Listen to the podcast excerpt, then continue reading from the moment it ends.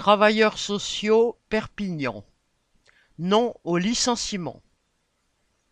L'Enfance catalane est une association loi de 1901 qui emploie à Perpignan des aides à domicile, des TISF, techniciens de l'intervention sociale et familiale, et des éducateurs. La direction a déclenché lundi 16 octobre un plan de licenciement pour neuf salariés sur 220 actuellement. Le prétexte invoqué est que les financements expérimentaux sur deux ans des bataillons de la prévention, dits éducateurs de rue, à Perpignan, ne seraient peut-être pas reconduits pour 2024. Ces travailleurs en CDI se sont organisés pour ne pas se laisser faire.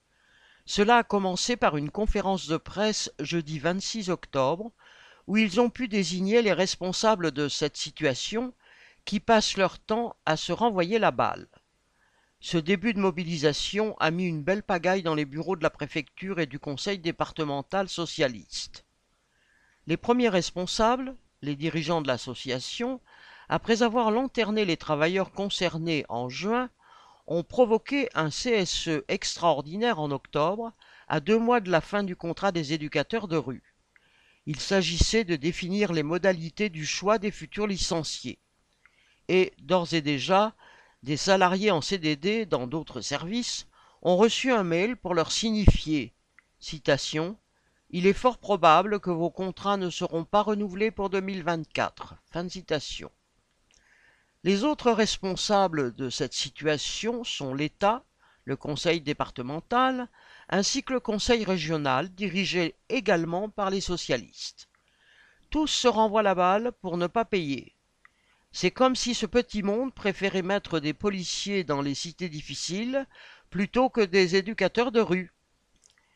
D'ailleurs, jeudi soir 26 octobre, la première ministre Borne était sur la même ligne.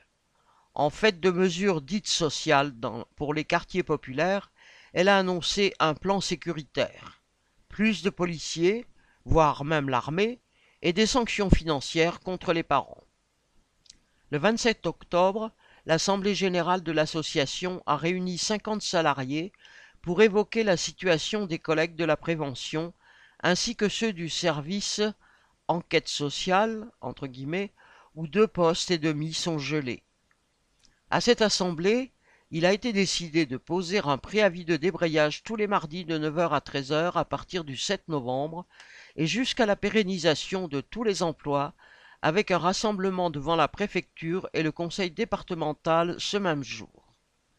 Tous ont bien compris que cette première attaque en annonçait d'autres et aussi que seule la lutte peut faire reculer les licencieurs.